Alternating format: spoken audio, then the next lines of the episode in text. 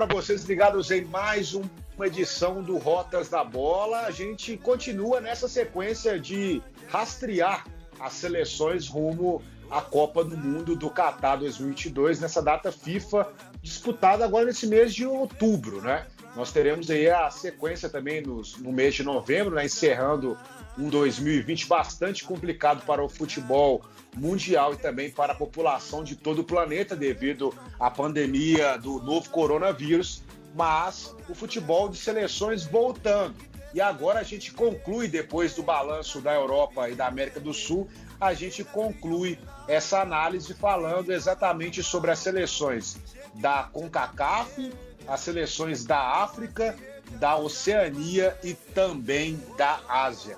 E a gente, eu já vou receber aqui o nosso grande Frederico Jota mais uma vez, dando as boas-vindas para ele.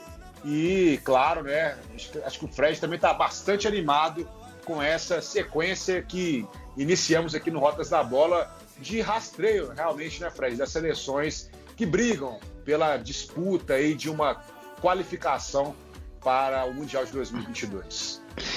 Pois é, Josias, um abraço para você, um abraço para quem escuta o Rotas da Bola. E um Rotas da Bola diferente, né?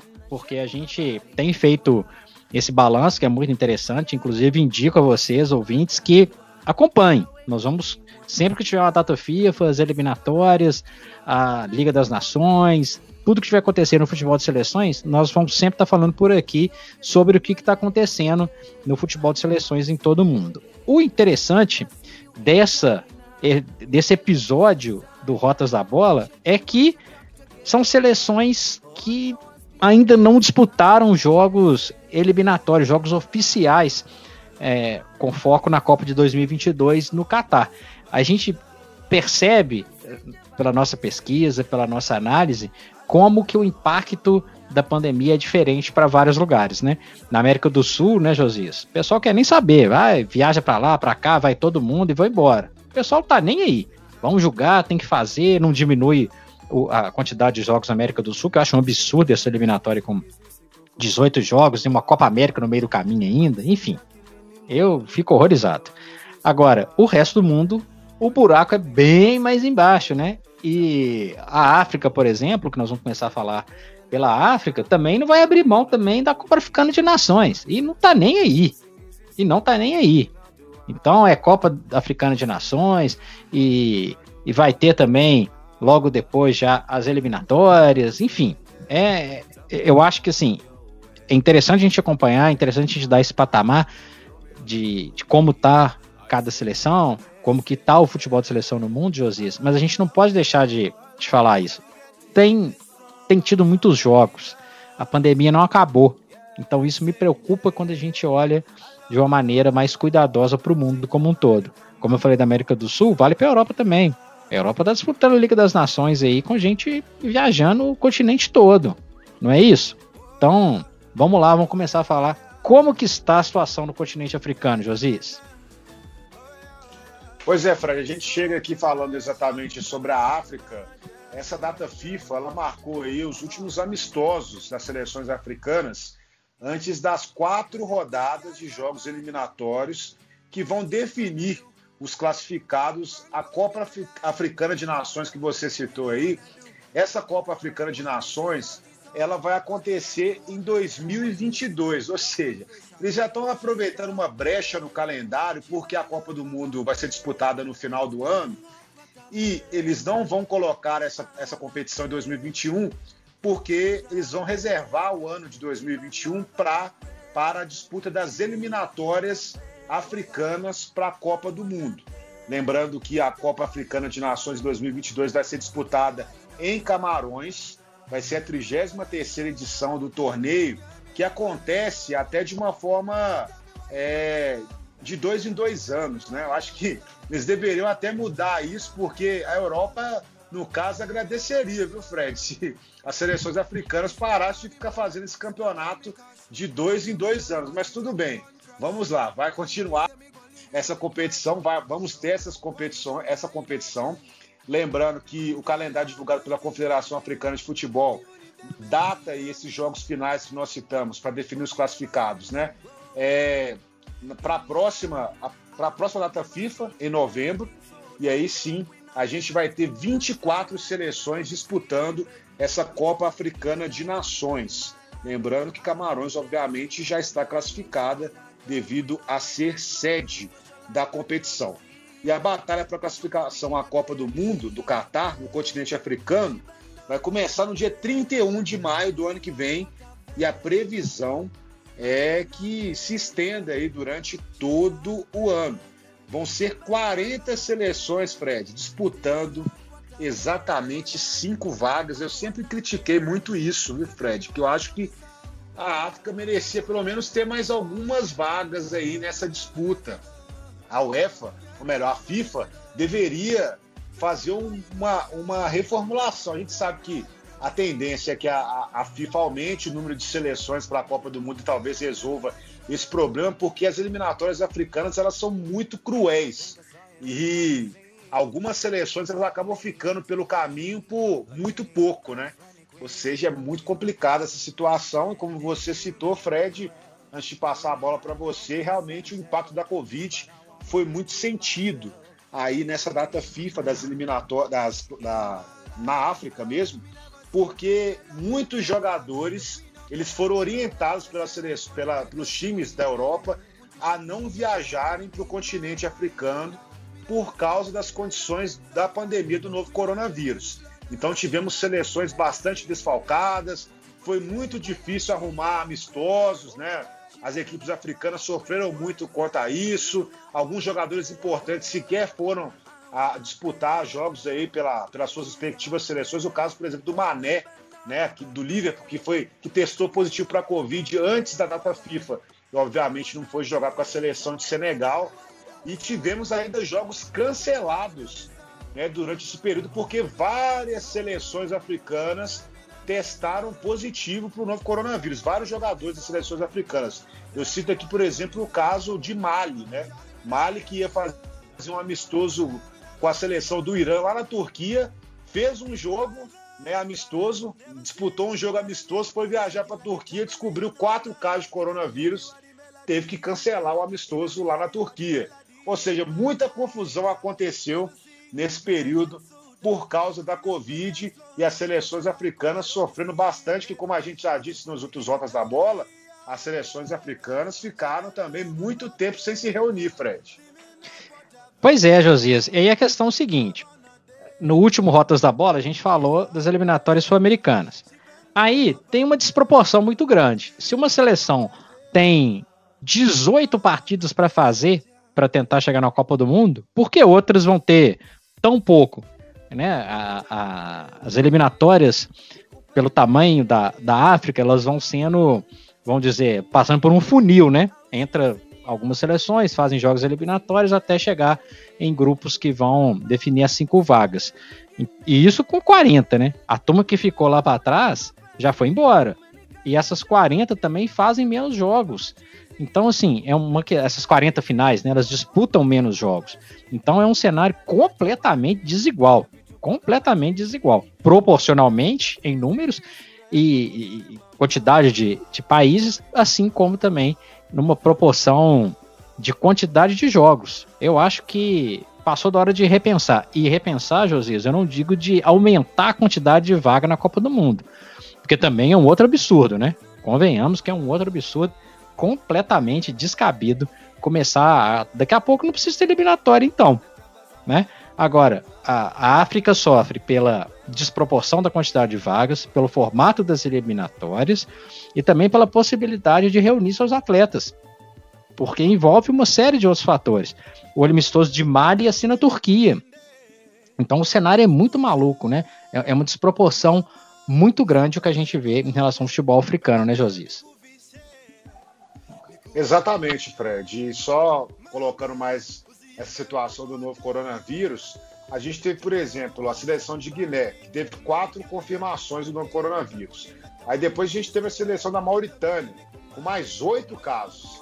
Ou seja, as seleções extremamente prejudicadas por isso, disputando um jogo aqui, um jogo a colar, e estão se reunindo mais para fazer número, né, Fred? Também não ter essa disparidade na questão de treinamentos, né?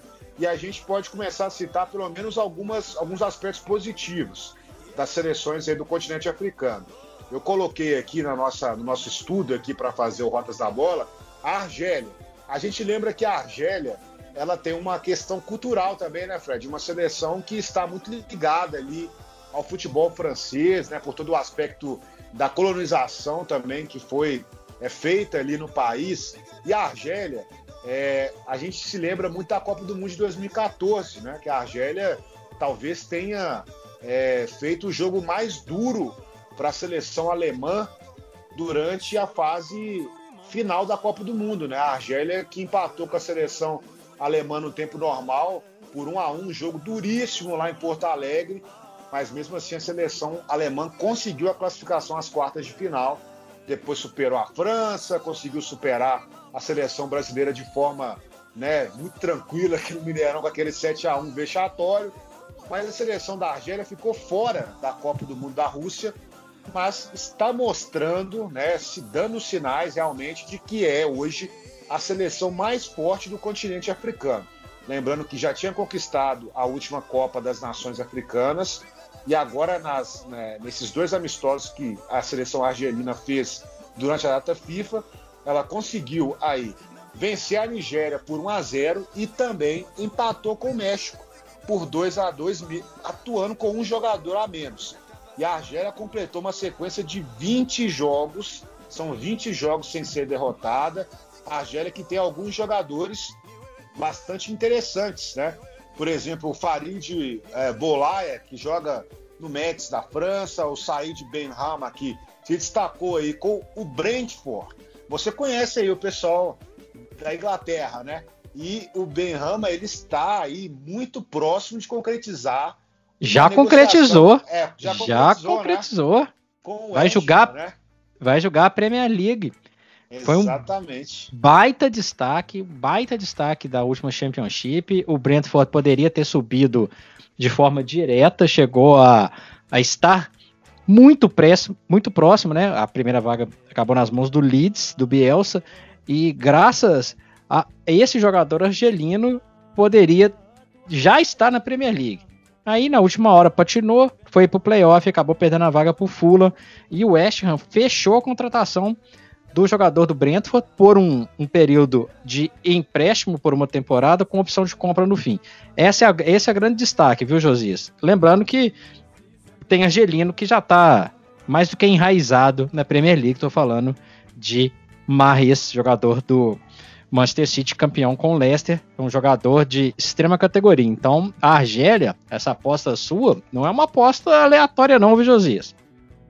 Pois é, pois é, Fred. Realmente lembrando que a, a, gente pode até ter uma dúvida na questão da pronúncia do nome dele, se é Benrama, se é Benrama, mas ele marcou 17 gols né, nessa campanha com o Brentford, e a gente tem que lembrar também que completa essa lista é, de jogadores aí que a gente tem que ficar de olho, o Harris Belkebla, que é um meia central que joga no Brecht, e também o Reda Halaimia, que é um lateral direito que joga na, no futebol belga. São jogadores interessantes que temos que destacar na seleção argelina. Lembrando que a Argélia só teve três jogadores que venceram a última Copa Africana de Nações nessa data FIFA. E mesmo assim, a Argélia conseguiu ainda manter a sua invencibilidade, ou seja, bastante talentos aí né, na seleção argelina para essa sequência, né? E vamos ver como é que vai ser o comportamento durante a próxima data FIFA e também nas competições que teremos no continente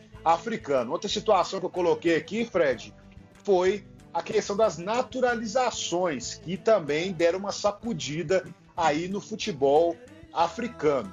A Espanha, por exemplo, conseguiu capturar aí dois talentos africanos. O Ansu Fati, que é aquele garoto de 17 anos aí da base do Barcelona, que já vem atuando na equipe profissional, e agora ele não pode mais defender Guiné-Bissau, porque Realmente ele já completou quatro jogos pela seleção espanhola, né, sendo convocado para a seleção principal, então ele não tem mais possibilidade de agora jogar pela seleção de Guiné-Bissau.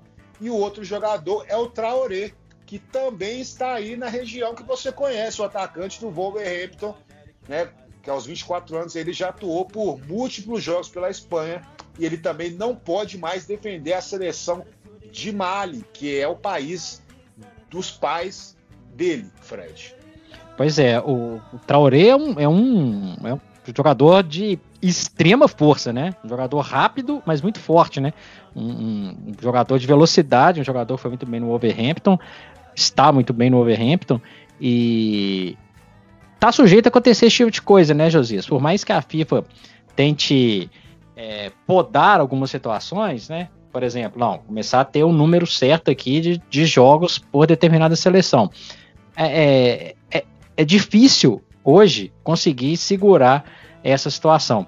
A Argélia, por exemplo, faz o caminho inverso, né? A Argélia tem inúmeros jogadores nascidos na França que jogam pela seleção argelina. Então, enfim, é, é uma situação que também é um reflexo dessa disparidade que tem em relação à África. Né? A África não tem condição de reter também seus grandes talentos. Então, ou seja, ou nascidos na África ou filhos de pais africanos, o fato é que a disparidade tem crescido cada vez mais. Então, vai ser uma situação cada vez mais comum. É uma coisa que aumenta esse abismo e isso me incomoda, viu, Josias?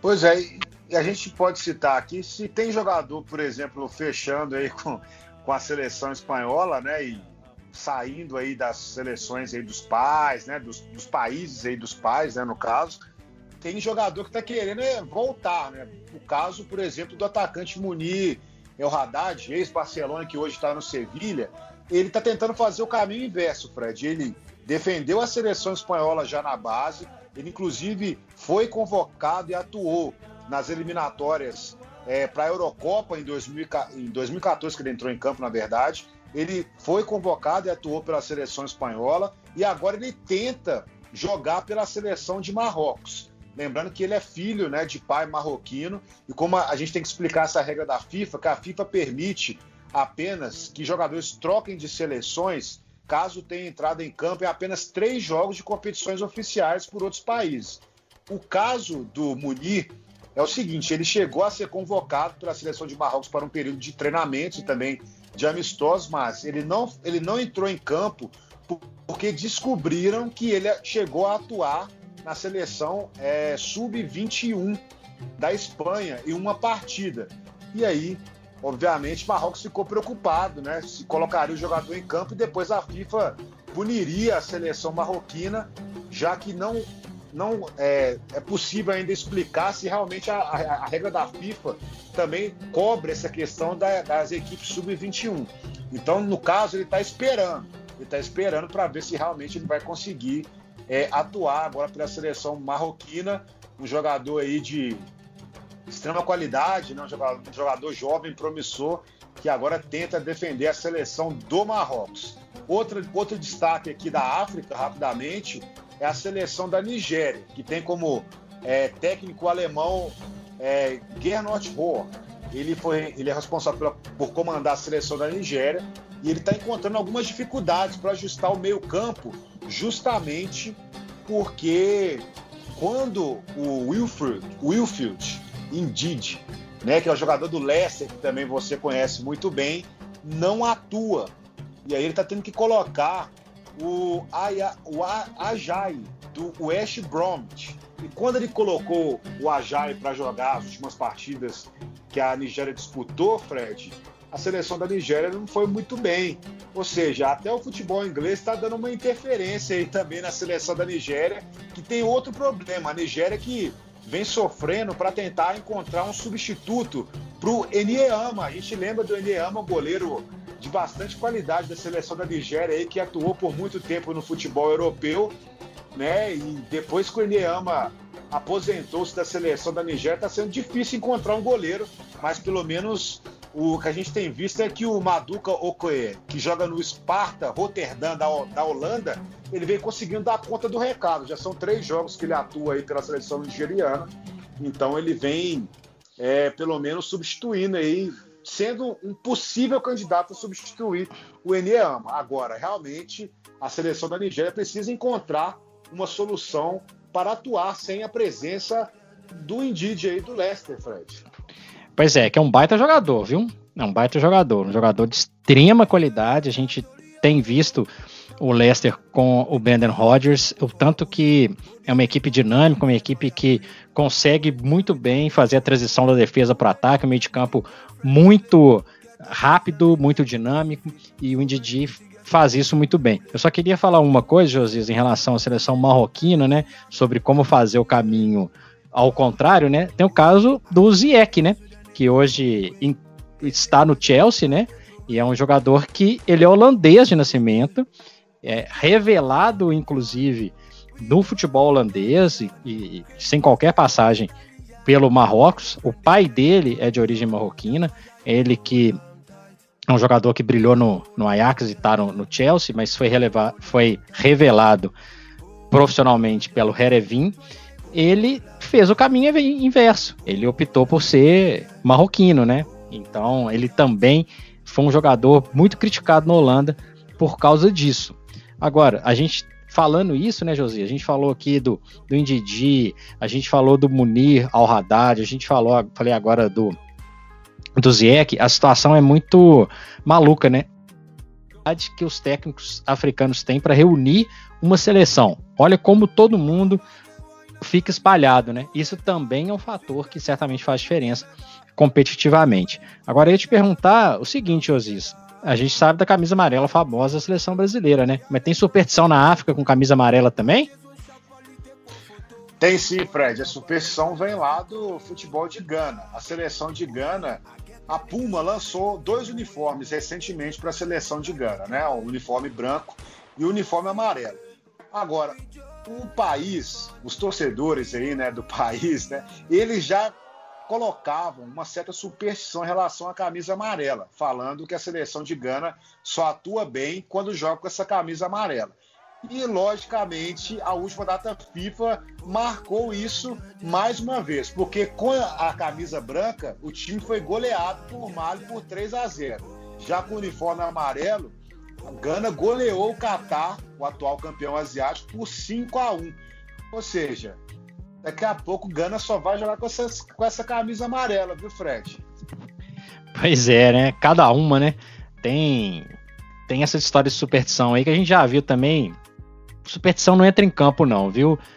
É, pelo menos a minha opinião é essa. Agora, que a camisa é bonita, eu te garanto que é, porque eu vi e achei super legal. Pra gente fechar essa passagem na África, o, o Josias, ele fez uma, um levantamento que eu acho muito interessante, vou até passar a bola para ele, sobre a presença de alguns jogadores que atuam lá na Inglaterra, mas que são jogadores de seleção africanas. Vou passar essa bola para o Josias, porque essa curiosidade ele pesquisou e eu acho que agrega demais aqui no Rotas da Bola. Não é qualquer pesquisa que vai lembrar de jogador aí que joga na Tanzânia, na Uganda, não, viu, Josias? Conta isso aí pra gente.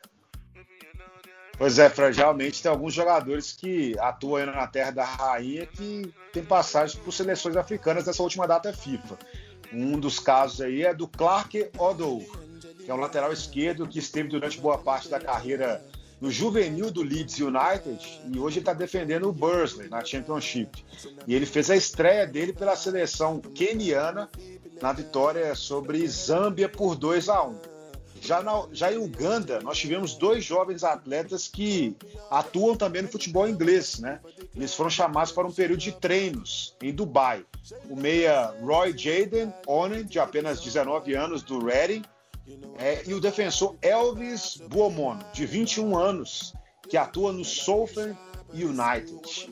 E ainda tivemos o atacante, né, o Adi Yusuf, que atualmente joga no Wrexham, do país de Gales, que é outro jogador que possui rodagem no futebol inglês e ele esteve em ação na última data FIFA defendendo a seleção da Tanzânia.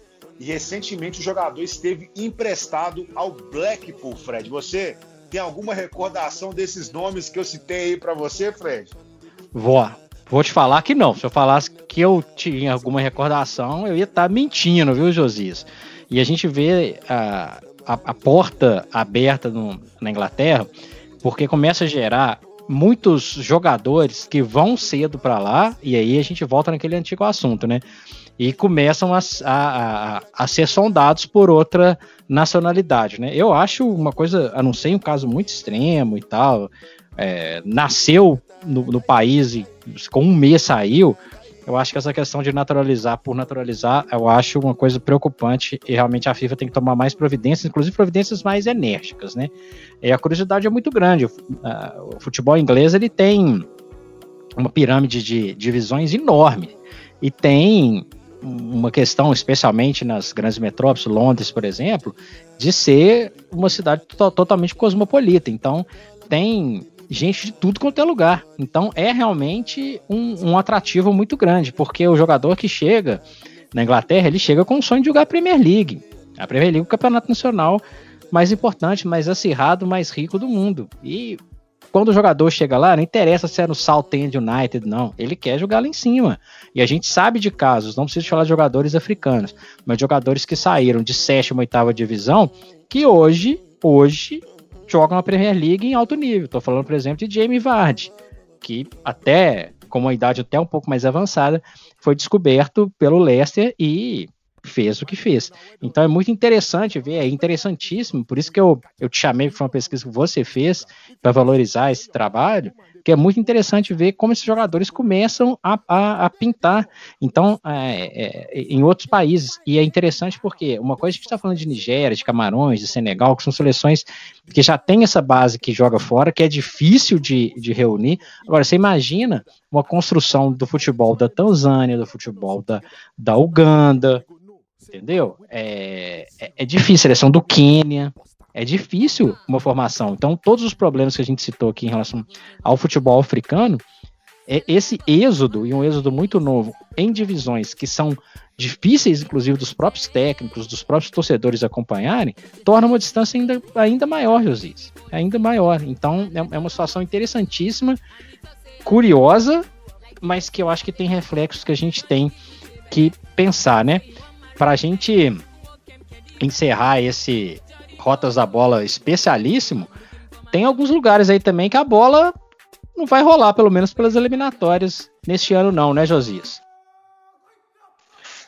Exatamente, Fred, a gente vai citar aqui rapidamente o caso, por exemplo, da Oceania, né? Aconteceria neste ano a disputa aí da Copa das Nações da Oceania, o torneio ia ser até disputado na Nova Zelândia, mas a 11 edição aí do, do torneio ela foi cancelada. E a gente vê uma particularidade, Fred. Primeiro, porque enquanto a CONCACAF, a própria é, Comebol, a UEFA, todos aí vão disputar, até mesmo a, a, a, questão da própria, do próprio continente africano, a Oceania realmente deu de ombros para essa competição e simplesmente cancelou o torneio, é, alegando o bom senso que a gente deveria ter visto aí, né, por causa da pandemia.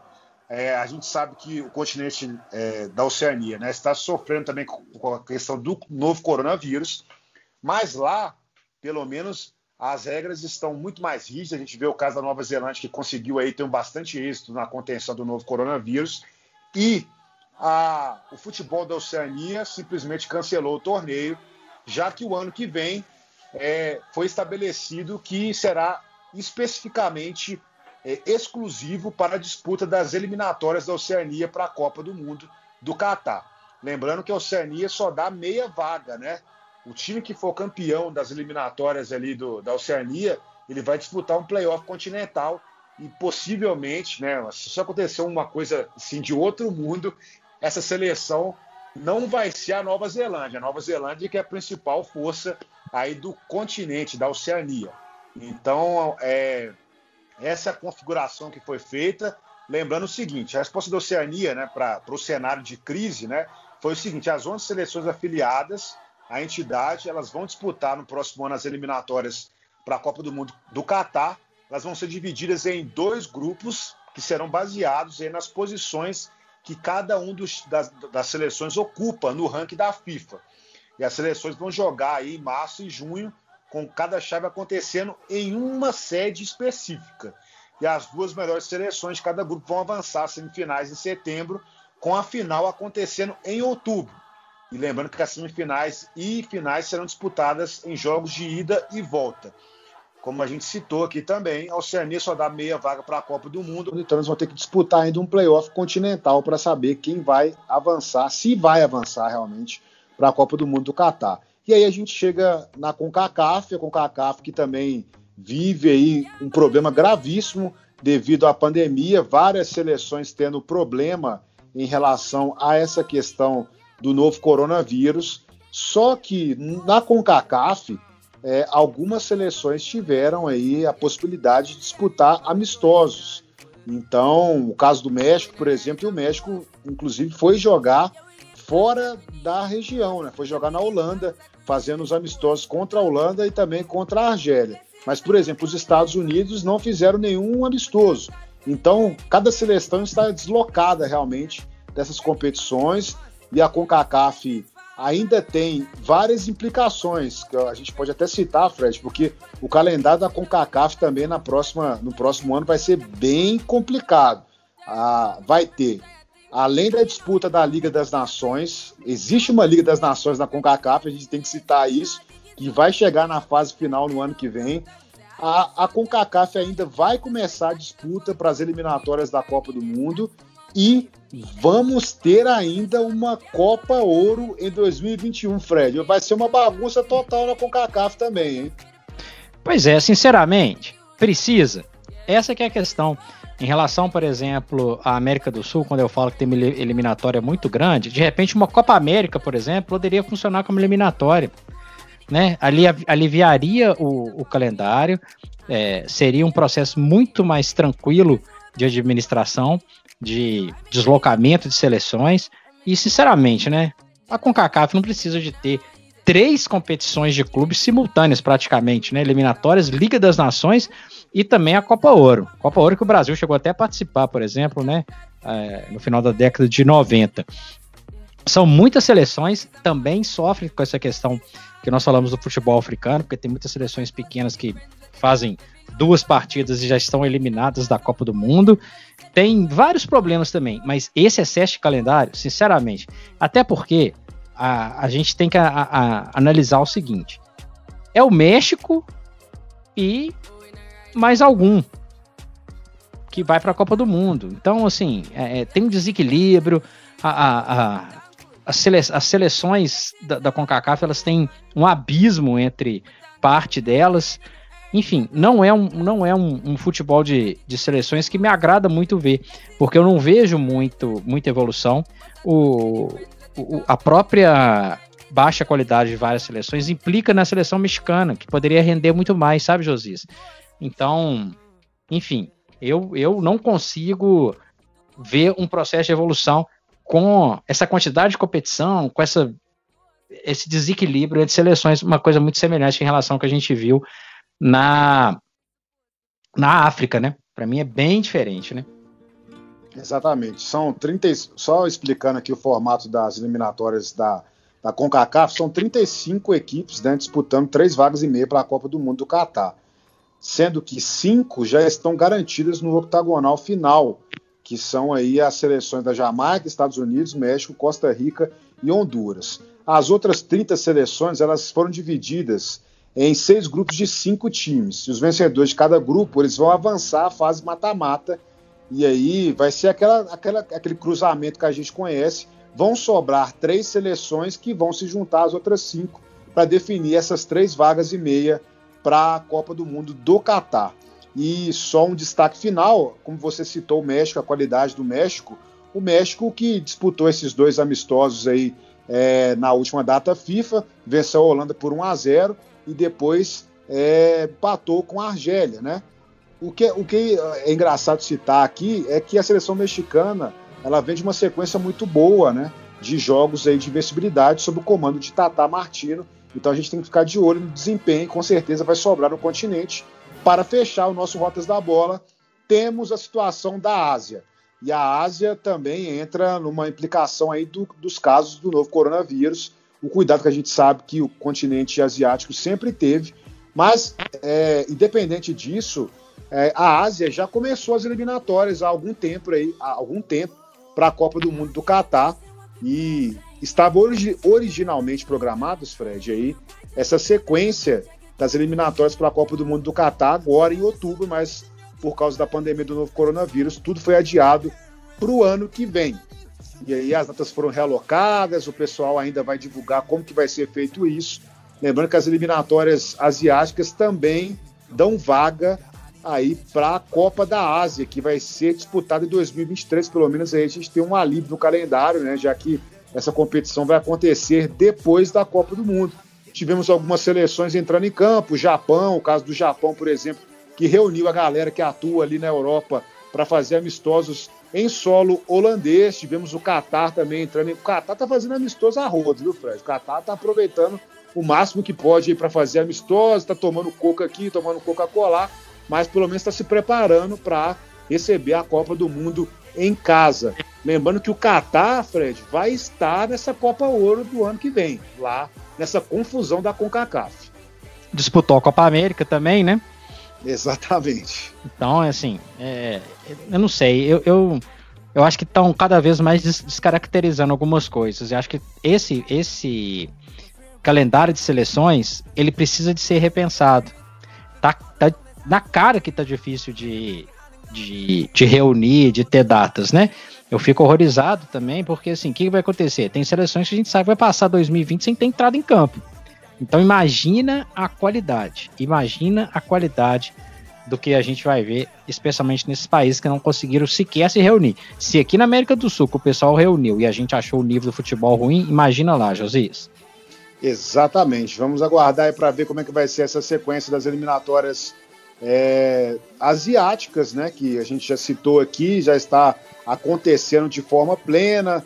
Tem alguns resultados já interessantes. A, a gente lembra, por exemplo, que a Austrália ela faz parte né, do, das eliminatórias asiáticas, faz parte da Confederação Asiática, justamente pelo fato de que a seleção australiana dominava aí a Oceania, então, para evitar essa disparidade, colocaram, realocaram a seleção da Austrália para essa competição, inclusive a seleção da Austrália pode ser adversária da, da Inglaterra em amistosos aí na próxima data FIFA. Então é isso, Fred. A gente concluiu aí essa passagem por todo mundo comentando sobre as seleções, sobre a data FIFA, exatamente aí no continente é, sul-americano, passando pela Europa, passando pela Ásia, pela África e também pela Oceania. Tá tudo dito, né, Fred?